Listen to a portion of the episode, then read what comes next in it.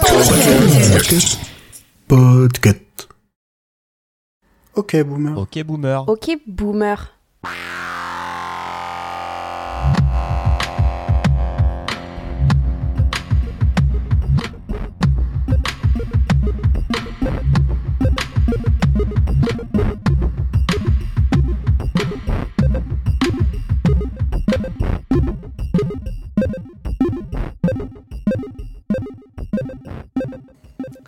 Salut, c'est Kepra.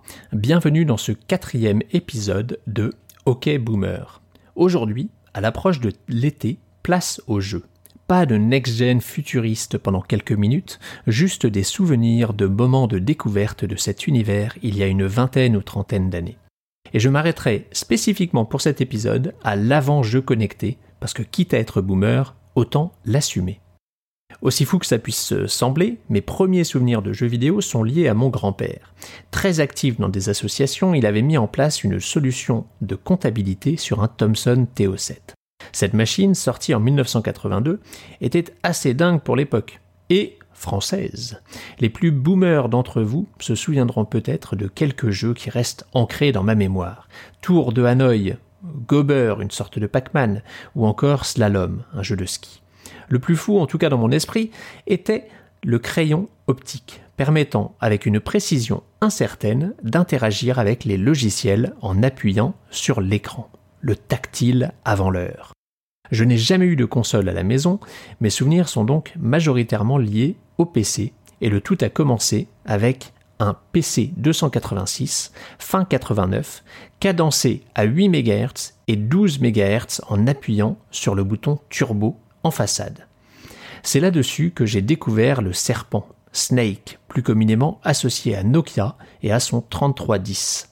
C'était également un magnifique jeu Gorillaz, opposant deux gorilles sur des gratte-ciel, se lançant des bananes, chaque joueur cherchant à atteindre le gorille adverse en définissant un angle et une puissance, tout en tenant compte de la variable du vent. J'adorais ce jeu.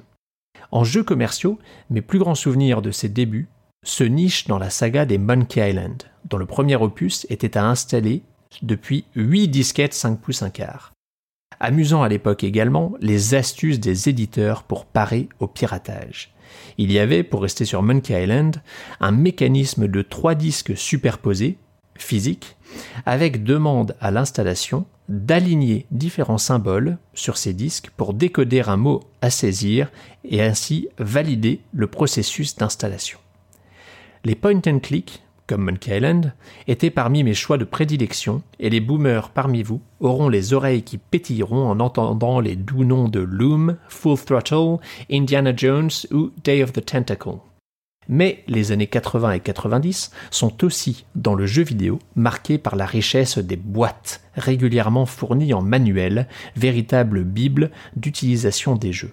C'était en particulier le cas d'un jeu qui m'aura spécifiquement marqué. VET, fourni avec trois disquettes dans la boîte, mais aussi et surtout un manuel avec les informations techniques des voitures mises à disposition et des détails sur les quartiers de San Francisco. Ce jeu de voiture était en effet incroyable pour l'époque. Il permettait de naviguer dans un univers ouvert en trois dimensions, confortablement installé au volant à travers les rues de San Francisco.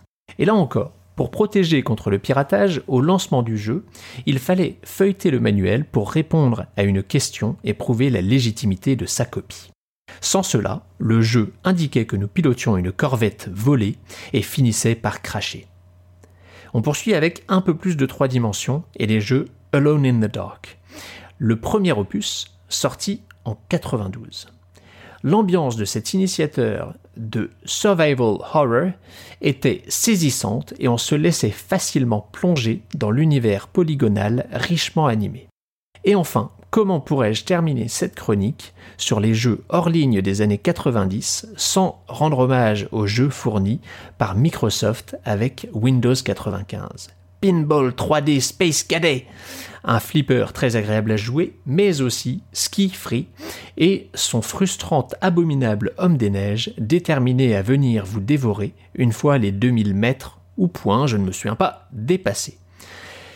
Voilà, j'ai évidemment omis plein de jeux, mais j'espère que ça vous aura rappelé de bons souvenirs ou donné envie d'en découvrir plus. Je vous laisse retourner sur les consoles next-gen, ou qui sait, sortir du grenier un vieux PC sous DOS, le dépoussiérer et rejouer à ces jeux antiques. Et n'oubliez pas que l'école des facs fait partie du label Podcut. Vous pouvez lâcher des étoiles dans votre player de podcast, vous abonner, télécharger nos épisodes, nous suivre sur les réseaux sociaux. Et si en plus vous souhaitez aider la vingtaine de podcasts du label sur Patreon, c'est encore plus apprécié.